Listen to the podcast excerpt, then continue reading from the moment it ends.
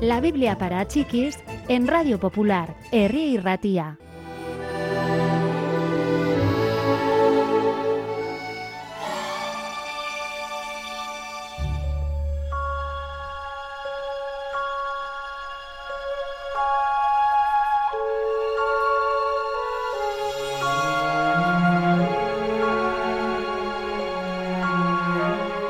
Los milagros de Jesús se convirtieron en el tema de conversación por toda Galilea.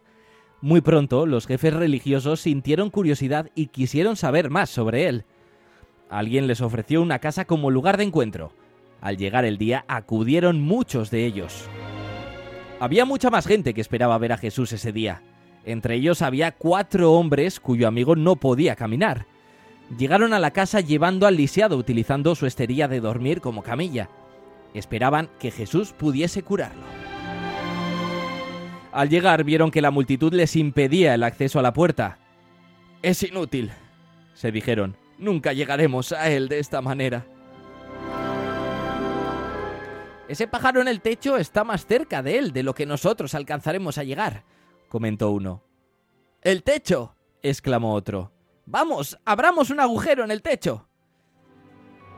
Se apresuraron a subir la escalera alegrándose de su propio ingenio. Después comenzaron a agujerear la superficie del techo.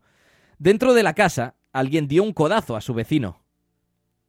Obreros, dijo. Mejor será que tengan cuidado, pues de lo contrario dejarán caer el techo sobre Jesús. ¡Uy! ¡Ahí viene! Con una súbita lluvia de polvo, los cuatro hombres abrieron un agujero y bajaron a su amigo en su camilla directamente delante de Jesús. Jesús levantó la vista y vio a los amigos en el techo. Vio su expresión de esperanza y su completa fe en él. Bajó entonces la mirada hacia el lisiado que estaba a sus pies. Tus pecados están perdonados, amigo, le dijo. Los jefes religiosos intercambiaron miradas. ¿Cómo se atrevía a decir tal cosa? Solo Dios podía perdonar pecados. Jesús era muy consciente de su descontento.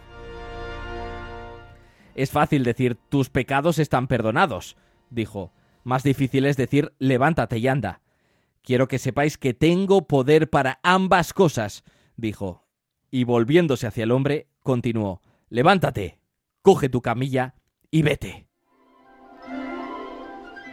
El hombre obedeció. ¡Alabado sea Dios! gritó, y se apresuró a salir dejando a todos perplejos de asombro.